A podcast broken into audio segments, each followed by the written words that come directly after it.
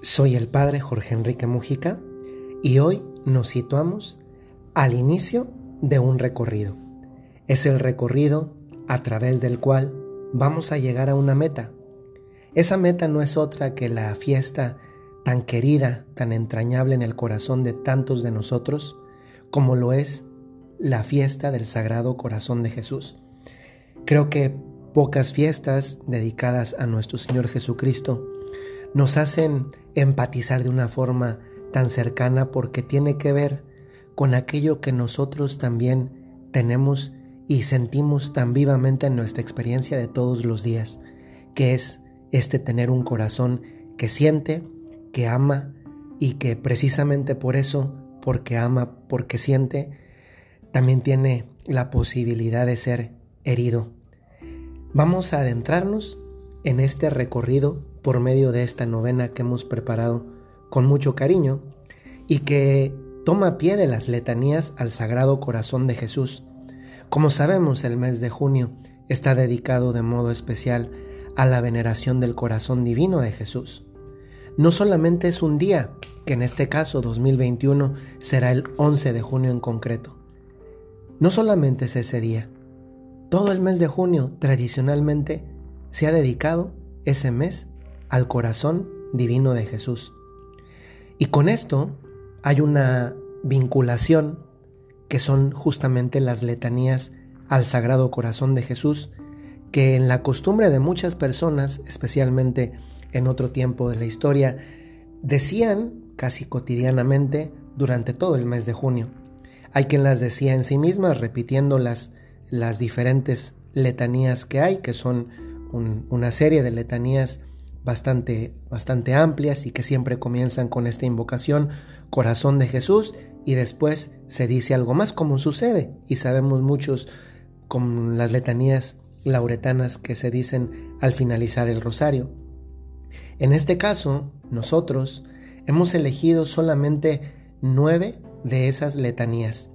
¿Por qué solamente hemos elegido nueve? Primero porque tratándose de una novena, se prestaba más a profundizar de una manera pues más pausada, más detenida en nueve particulares letanías que tienen una especial significación a la luz del contexto de lo que estamos viviendo como humanidad, que es todavía eh, este salir de la pandemia en la que nos encontramos y que ya se alcanza a otear en el horizonte una salida y que por tanto nos puede ayudar desde esta perspectiva del corazón, es decir, de lo que hemos sentido, de lo que ha afectado a nuestras emociones, nuestros sentimientos, y también de lo que eso implica de nosotros en relación con relación con otras personas.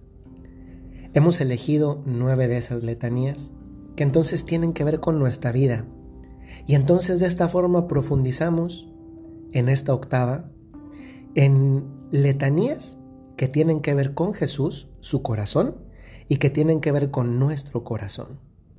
Y de esa manera meditamos, de esa manera nos alentamos para ir hacia adelante, porque es verdad que no solamente la pandemia nos ha afectado, hay tantas otras cosas que posiblemente han herido nuestra vida, nuestra existencia, nuestra cotidianidad, y que entonces esto nos da pie también incluso para convertirse en un medio de sanación para nosotros mismos, para entender a los otros, para entender, profundizar en el corazón de Jesús y conociendo cada vez más el corazón de Jesús, entender también cómo debería ser el nuestro, porque nos conviene, para ser cada vez más felices.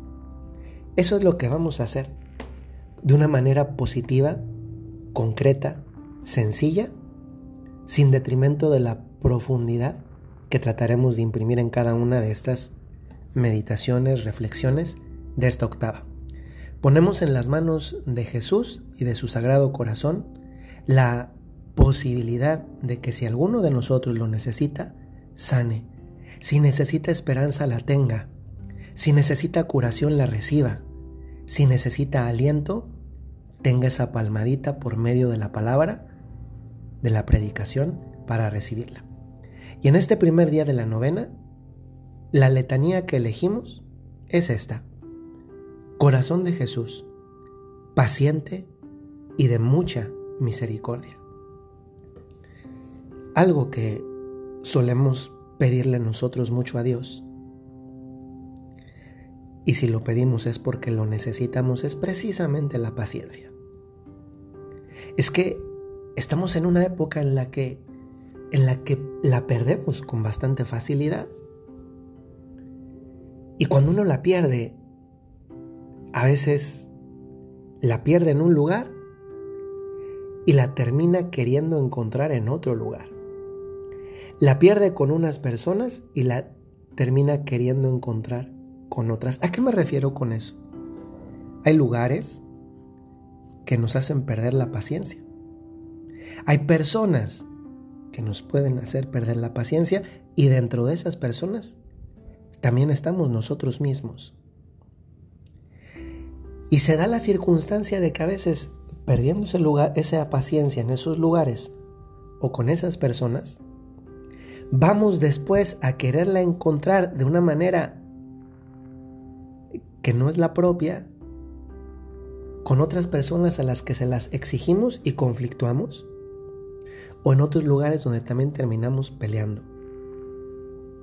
¿No les ha pasado a ustedes que, que alguien les hace enojar y por tanto muchas veces perder la paciencia y terminas injustamente siendo impaciente con quien no te la hizo perder.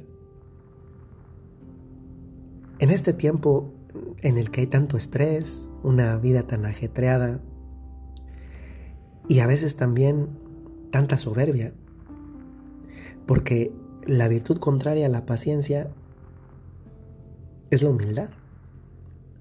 Porque a veces nosotros tenemos expectativas o deseos sobre otros, esperamos algo de los demás. A veces porque de verdad lo podemos esperar, otras veces porque simplemente nos lo hemos imaginado que nos tenían que dar o, hacer tal o cual cosa. Y resulta que no la recibimos y nos molestamos. Y a veces nos molestamos incluso con quien no la debe. Pienso en los papás que terminan desquitándose con los hijos. Pienso en los hijos que terminan desquitándose con los papás.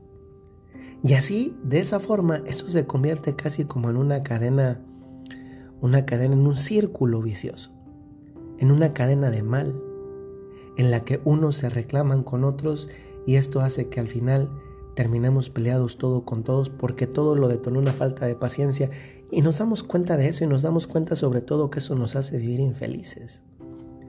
Y por eso luego vamos en los momentos de calma a pedirle a Dios nuestro Señor, Señor, dame paciencia. ¿Se han fijado que cuando le pedimos a Dios paciencia, lo que le estamos pidiendo es momentos para ejercitarnos en aquello que le hemos pedido? Porque sucede que después Dios nos da esos momentos de paciencia y nos quejamos con Él porque, porque parece, le decimos, que no te he pedido aquello que me estás dando ahora como oportunidad, pues precisamente por eso viene de Dios. Pero no solamente eso, miren, esta letanía relaciona paciencia y misericordia. ¿Cuántas veces nos hace falta ver primero nuestras propias limitaciones y la paciencia que nos tienen otros, para luego también ver con un poquito más de misericordia la caridad con la que tantas personas que nos rodean tienen que tratarnos. Nosotros también muchas veces somos la carga que otros tienen que soportar. Por eso casi nunca lo vemos. A veces somos una carga, como dice el Evangelio, suave y ligera, espero. Pero otras veces tal vez somos una carga que incluso echamos más peso para que le pese más a quien va a nuestro lado. Estamos en un tiempo en el que muchas otras personas se la están pasando mal. No es el tiempo para aumentar la carga de otros. Cuando nosotros con honestidad y sinceridad nos damos cuenta que que no somos perfectos, lo cual es un gesto de humildad, además de verdad. Y que además muchos otros sufren, y a veces con mucha caridad, nuestras limitaciones. uno se pregunta, ¿no seré también yo capaz de vivir con misericordia las limitaciones de otros? De tal forma que en lugar de causarme impaciencia me causen el deseo, al menos de intentar querer llevar aquello que yo veo en ellos como limitación. ¿Cuántas veces en la vida nos estamos perdiendo oportunidades de santidad? Respondiendo a esas oportunidades de santidad a través del trato hacia los demás, simplemente con, con malas palabras, malos modos, malos gestos y en definitiva con impaciencia.